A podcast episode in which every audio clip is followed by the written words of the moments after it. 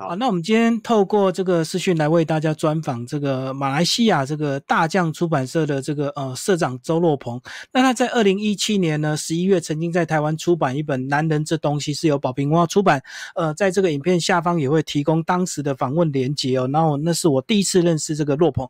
那这个二零二一年因为疫情的关系，所以大家这个出门都不方便，所以我们透过视讯呃来聊聊这个关于洛鹏他这两三年的一个状况，以及马来西亚当地的一些疫情。有没有跟台湾有什么不一样的地方？Hello，洛鹏你好，你好，李大哥你好，一样先自我介绍一下。啊，我是周若鹏，我是马来西亚的作家，呃，诗人，同时也是呃大江出版社的社长，还有另外几家比较不相关的公司也在经营着。嗯，你还有一个身份是赛车手，对不对？嗯，这种陈年往事嘛。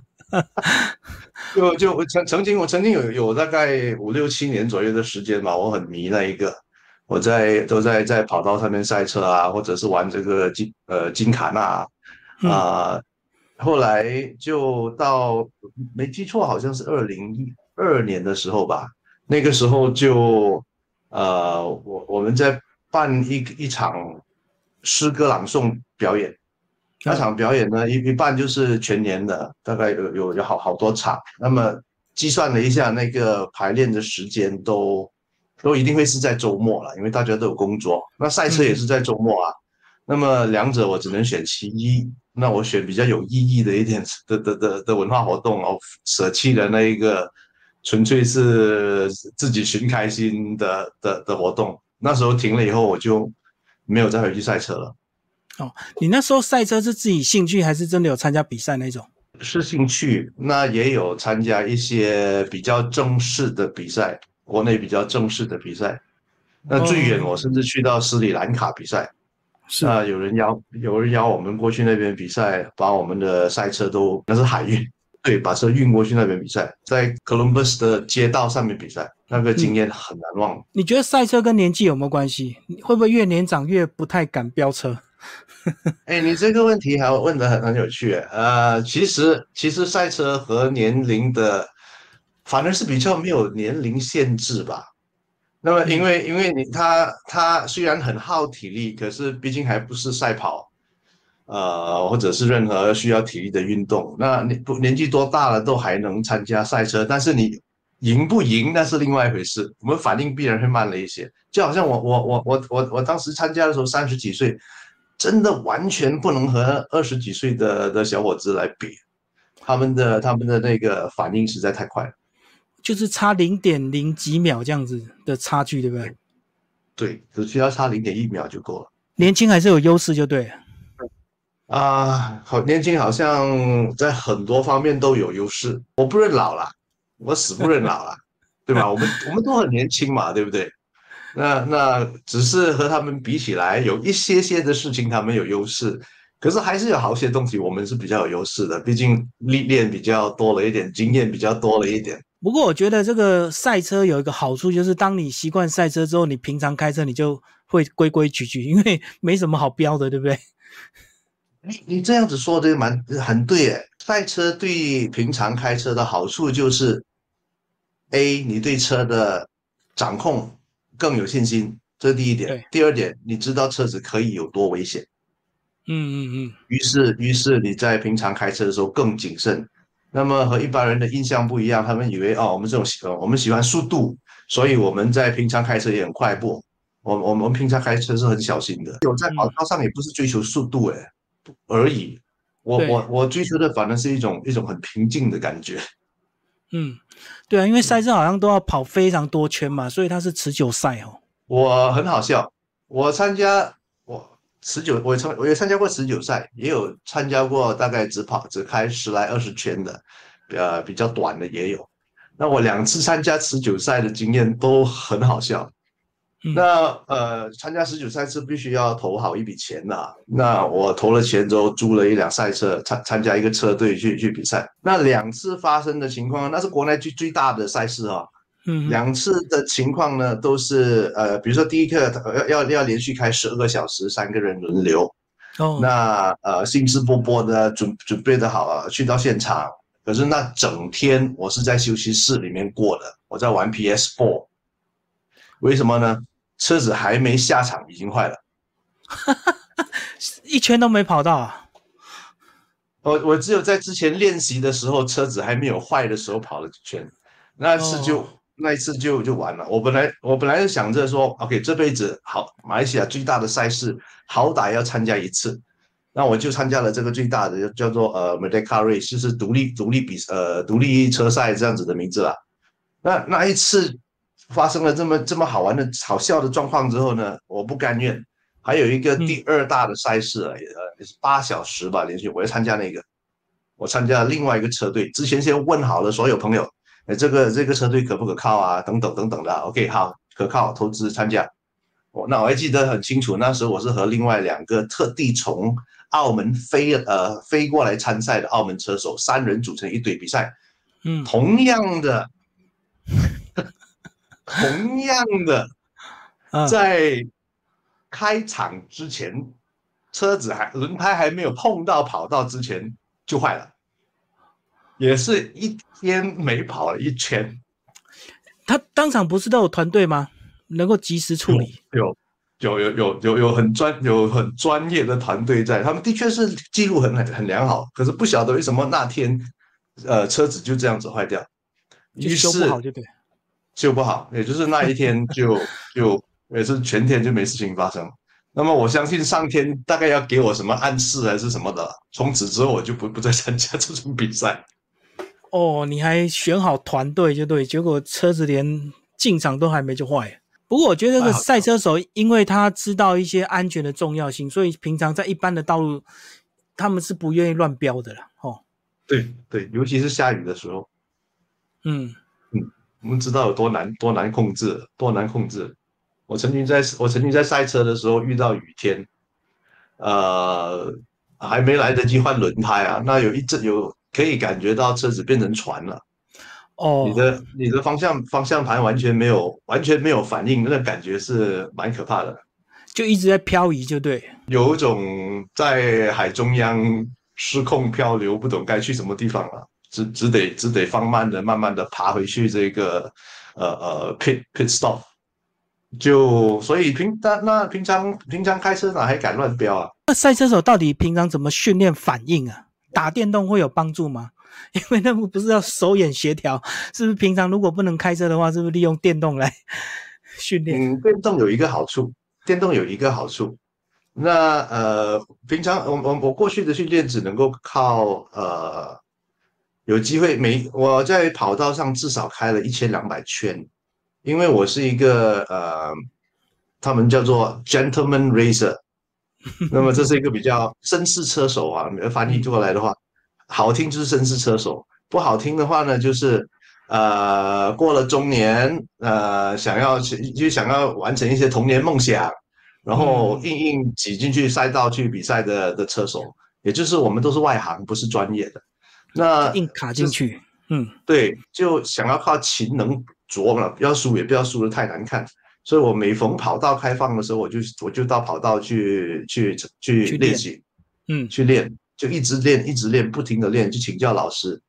那打电动的帮助呢？呃，倒不是在控制这个车，呃，而是在让你熟悉熟悉那个跑道。尤其是你去到不同，呃，你可能要到，如果你要有机会去到外国的跑道，你之前是没去过，那你真正去到那边练习的时间又有限，那你可以靠打电动去预览一下那个跑道的的状况。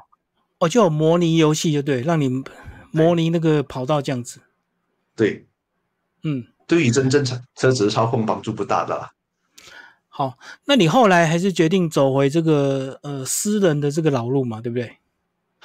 我没有离开过，对啊，你好像一直在马来西亚，一直有在发表。呃，对，呃，一诗歌呢，新诗呢，发表就比较少了。我我在马来西亚，呃，最最近写的这这几年写的比较多是专栏文字。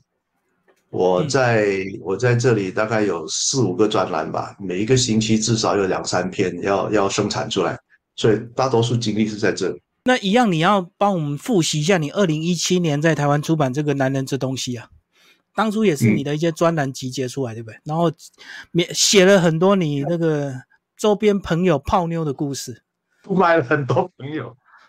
嗯，我都没有，我都没放真名啊。那个说集结也对，但是其实在一开始在呃接接那个专栏的时候呢，我本来就想要写一本呃这样子的书。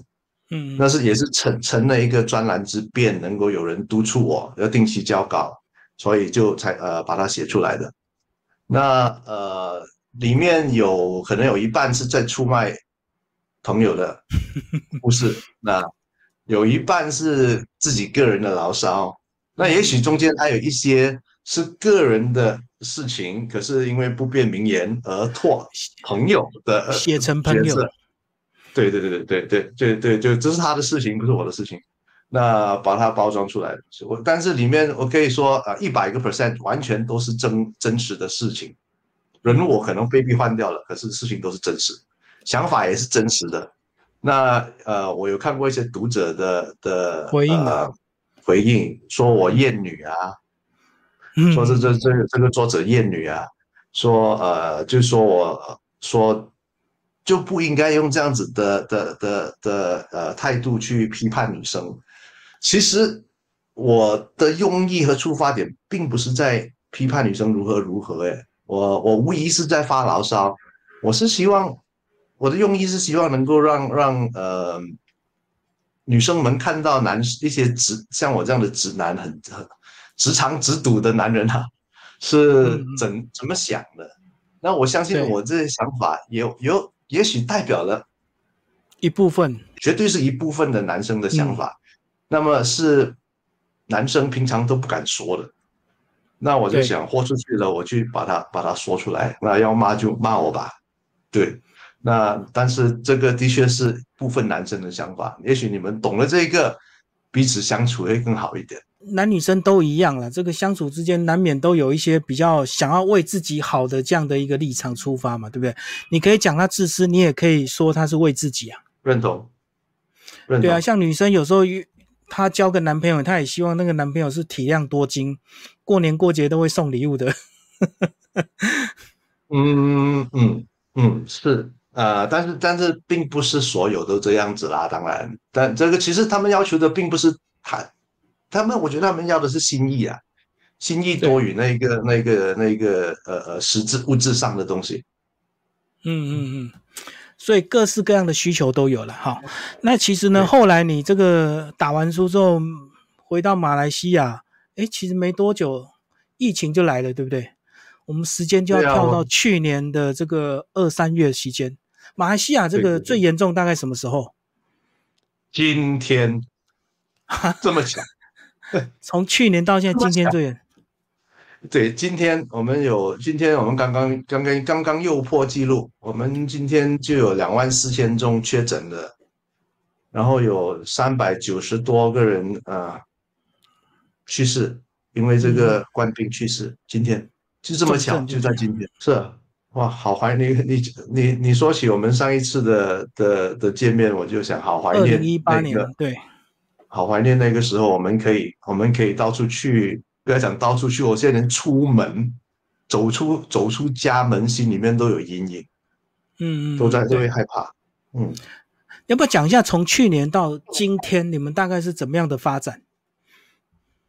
我们所啊，我们的这些这一这个这么糟糕的情况啊，和政治离不开离不开关系啊，嗯，那去年呃三四月的时候。刚刚开始发，地球上刚刚开始发生了这个冠病的时候，我们就呃，在一个很关键的时候，经历了一场政权转移。嗯嗯，那个时候有一个很短、很很短暂的真空状态，呃，就没人管的时候啦。那时候就就有一些大型的集会，呃，使这个疫情开始蔓延开来。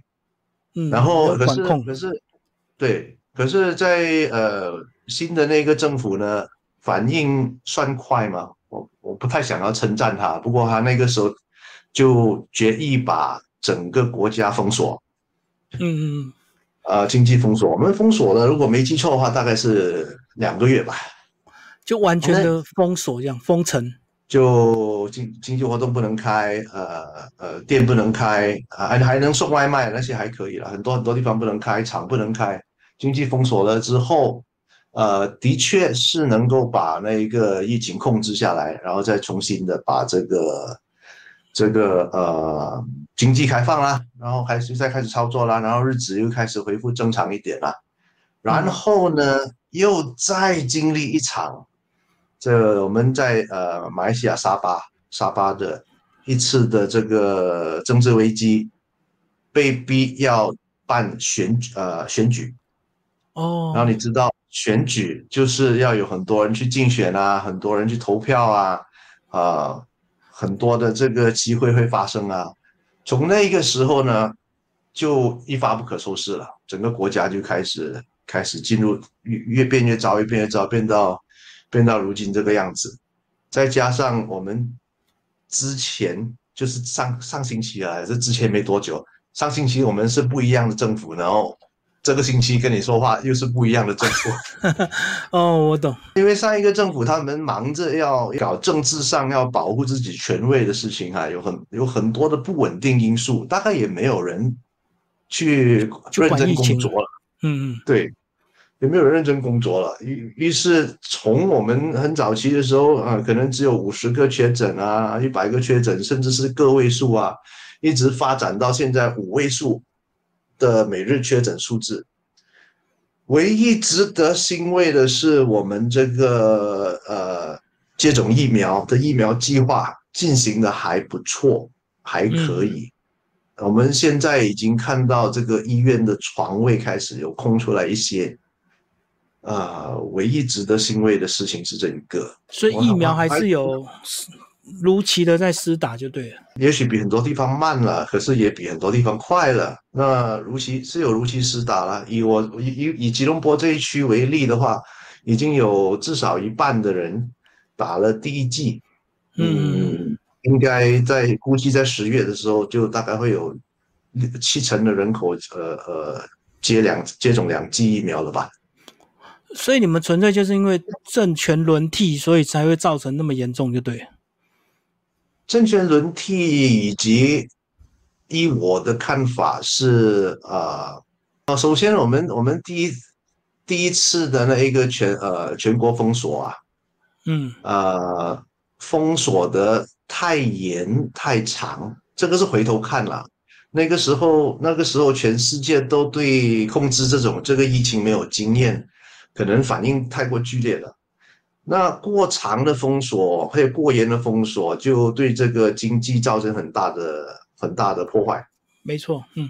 那可是到后来呢，就变成变成不敢这样子封锁了，就变得放的太宽太松。哦，我懂。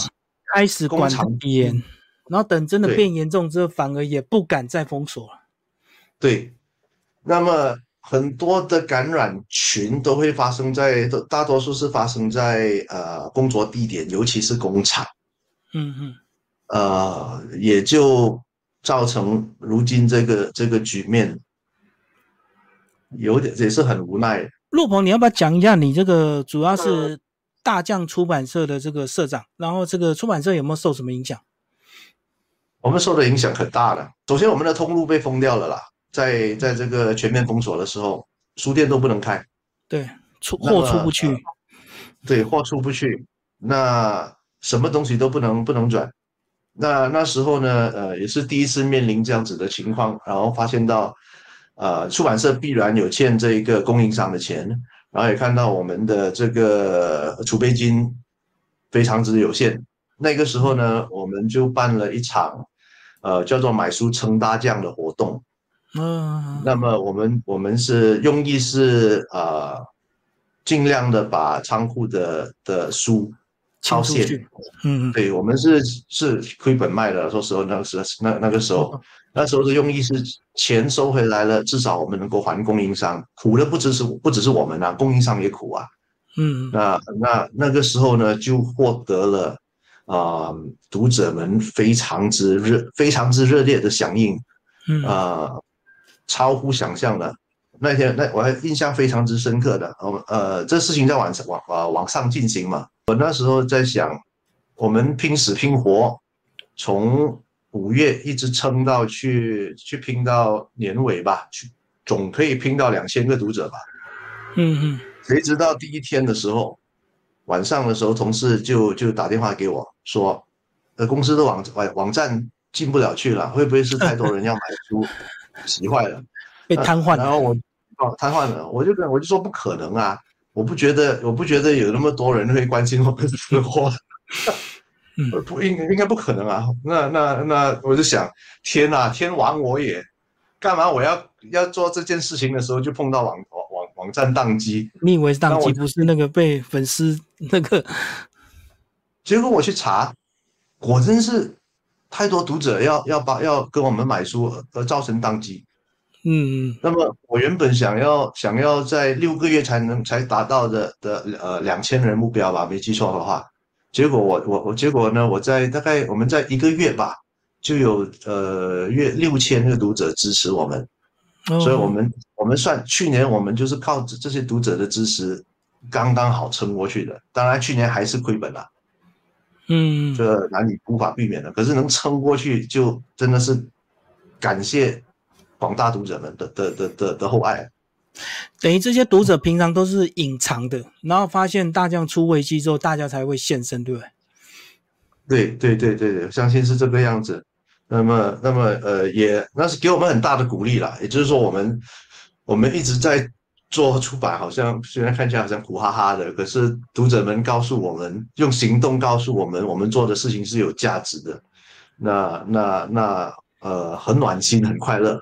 政府有没有提供一些纾困啊？针对你们这个出版文化业，政府没有特别针对哪一个行业去呃去纾困啊。他他他其实他有对他有一些方针是帮助全国呃所有商家的，尤其是中小商家，像我们啊。那比如说呃呃，他有帮忙付一些一小一些些员工的的薪金啊。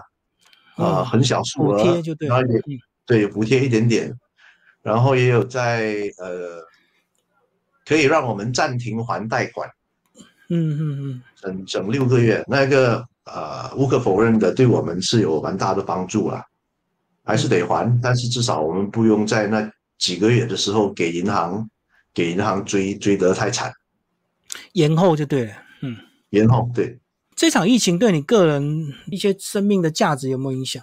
啊，这场疫情对我个人生命的价值啊，让我觉得其实你你你你问的很好哎，呃，其实都没有太多时间去去反省生命的价值这回事，因为这个时候我大多数的心力可能都耗在挣扎求存，我每一天。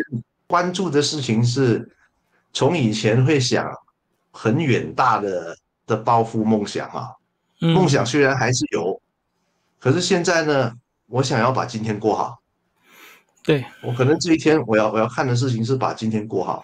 嗯，那这疫情造对我造成的影响一大块是让我十分焦虑，我会焦虑。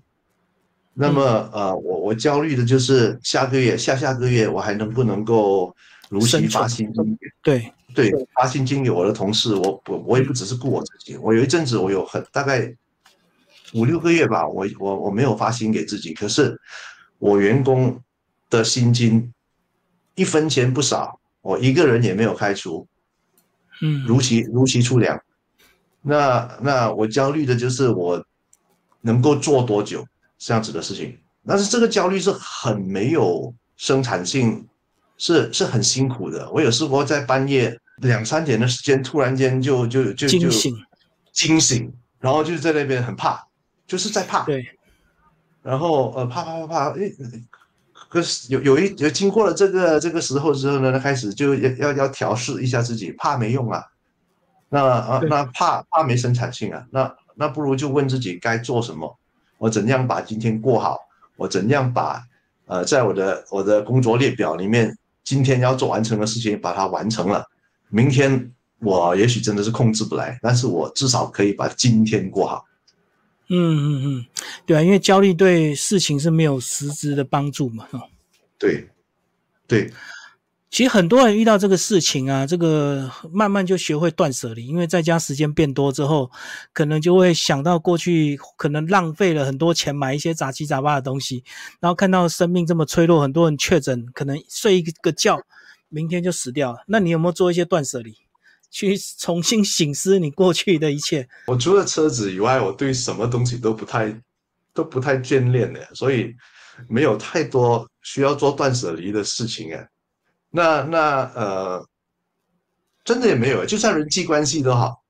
现在反正是呃，以前可能不太想出门去去应酬啊，现在反而会想找朋友聊天啊。闷太久了，所以呢，我们我有约朋友啊，约约朋友喝酒，就这样子喝酒，视讯聊天喝酒就对。对对对对对，你开你的，我开你的，然后然后就这样子喝聊聊天这样子。所以算是苦中作乐嘛。苦中作乐，那那你说的断舍离，可能还有一些些的烦恼和呃呃呃，可能就觉得不是那么重要了吧？因为如你所说的，有些人真的是不知道怎么样，突然就因为这个病走了。对，那那那何必现何必太执着呢？而而且我们是很可怕的事情，是我们看着我们看着那个疫情啊，在最早的时候，它是一个数字。一天五中，一天六中，没有感发展到后，呃，呃呃呃，感觉有一点点哈，可是 到后来的时候呢，疫情是你朋友的朋友的朋友患病了，然后变成你朋友的朋友，然后变成你朋友越来越接近，对，那好像也不应该太执着些什么吧，真的要把今天过好，开心一点就是了。对啊，随着确诊人数越来越多，就越容易听到自己周边的朋友是的。那一开始是很遥远的，现在绝对不远了。嗯，官方的数字是两万，两万的话，那那你大概要要要乘乘七，大概就是实际上的情况。嗯，哦对，因为还有很多隐藏数字，就对。对，对。可是你既然身为一个企业的领导人、一个社长，你还是要打起精神，跟你的员工或者是你的这个出版社员工讲一些话嘛，还是要给他们一点希望吧。这我有做到的，我我我我我半夜惊醒的事情，我只是在这里告诉你吧。所以他们都不知道你晚上半夜会做噩梦，就对。这这种这这我不太常说这种这样子的焦虑了，因为无用了。我就是只能够，我我我跟大家说的就是，大家努力的把今天该做的事情做好，对对，把过好。然后就算是就算是现在很多的经济活动是包括顾客啊、政府啊，很多东西卡着都好，我还是拟出呃这一年以及明年该做什么事情，我们先先准备，先准备。存活的时候同的的同时准备，那以便世整个世界变好的时候，我们不会从那个时候才在那个时候才从零开始，我们至少准备了。嗯嗯嗯。所以你们这段时间一直都所谓的居家上班吗？是啊，能够居家上班的时候都都居家上班。其实政府是容许我们某一些特定的行业，包括包括我的行业到公司上班的，可是。我让我的呃呃同事们都居家上班，我大概已经除了在视讯以外，我大概有几个月没看过他们了。理由是理由是他们都家里都有老有小啊，嗯，那么既然工作能够在家里面完成的话，那么就就暂时不见面吧。可是很多人会看到一些希望，就是说因为疫情，所以加速很多企业所谓的数位转型，对不对？以前线上的这些东西没有那么。可有可无，可是现在已经变成必须了。这个呃，的确是有这一个现象，很多人尝试转战网上，呃，没有别别无选择。对，没错。那么可能通过这个，不代表每一个人转呃呃转型到网网网上了以后呢，就会就会把把事情做好，因为大家都还是在一个学习的状的状态吧。那么，也许这是在这个呃摸索的过程当中，也是大家学习的一个过程。那这个技能以后会更更有帮助了。我自己也学不少。虽然我本来是做科技业的，但这这段时间我被逼学更多。即使以后疫情比较平缓之后，是所谓的这个线上的营运或线上的这些技能，它还是可以双轨进行嘛？对，认同。如果你要不要讲一下，你们在最近好像也有新的出版计划？我们一直都有在在在呃，这段时间都有正常出版。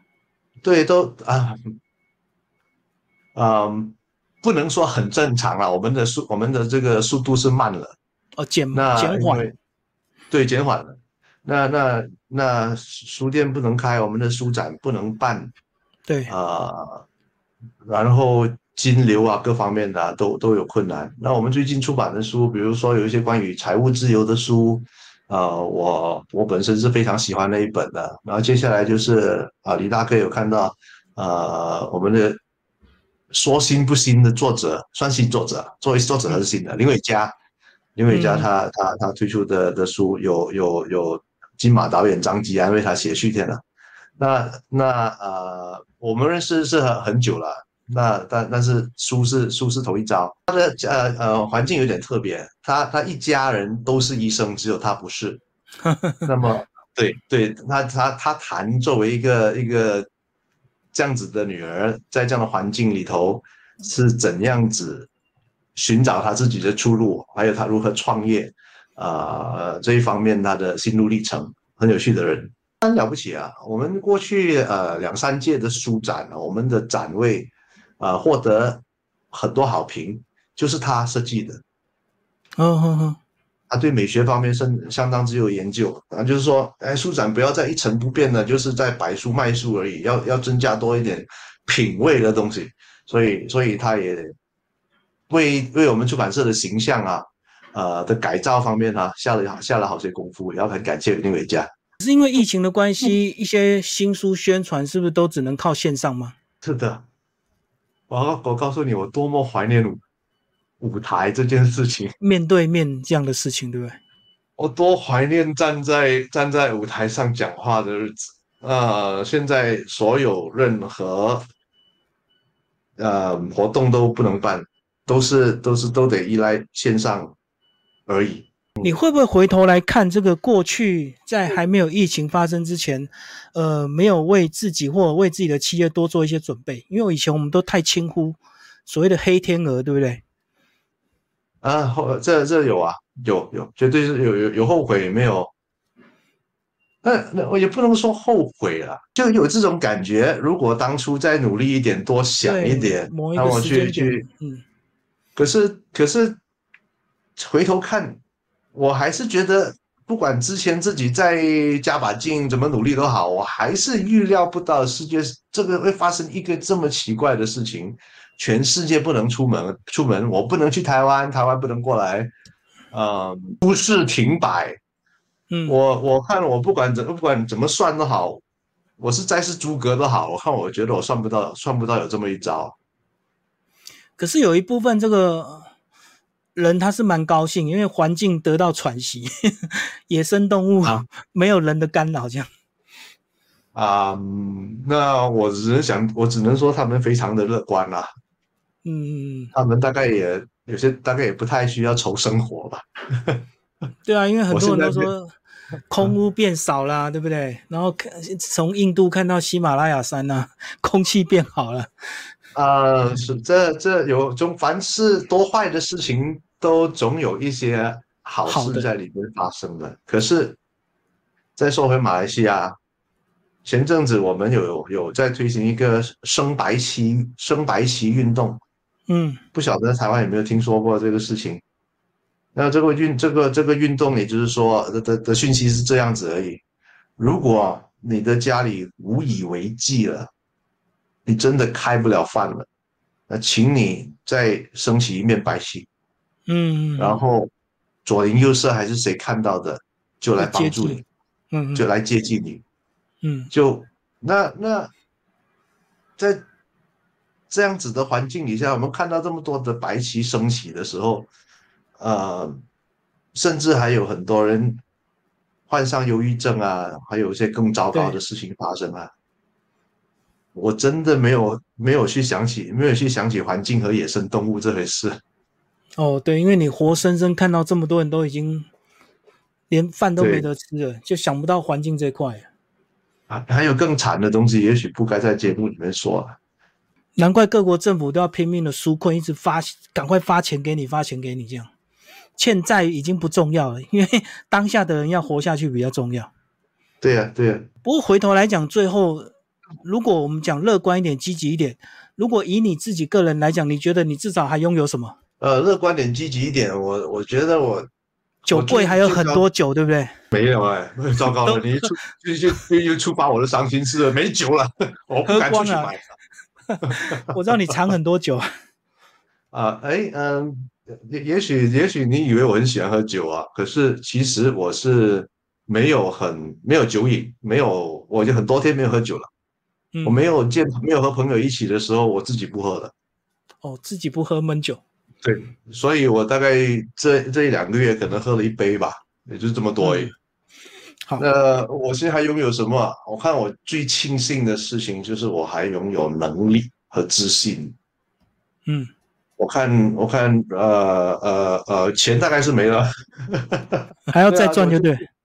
对，可是我相信自己还能再赚嘛，我还有能力，我还有市场需求，啊，还有人需要我办事。那那大概东山再起不难，那当然现在也也不是说到谷底啦，但是就是说以后要再要再爬得更高还是有机会的。然后我我很庆幸这个时候还还还必须要庆幸的就是现在还能开饭，现在还能开饭就就已经是比多少人幸运了。嗯，呃，也不敢也不敢控诉太多，说实在。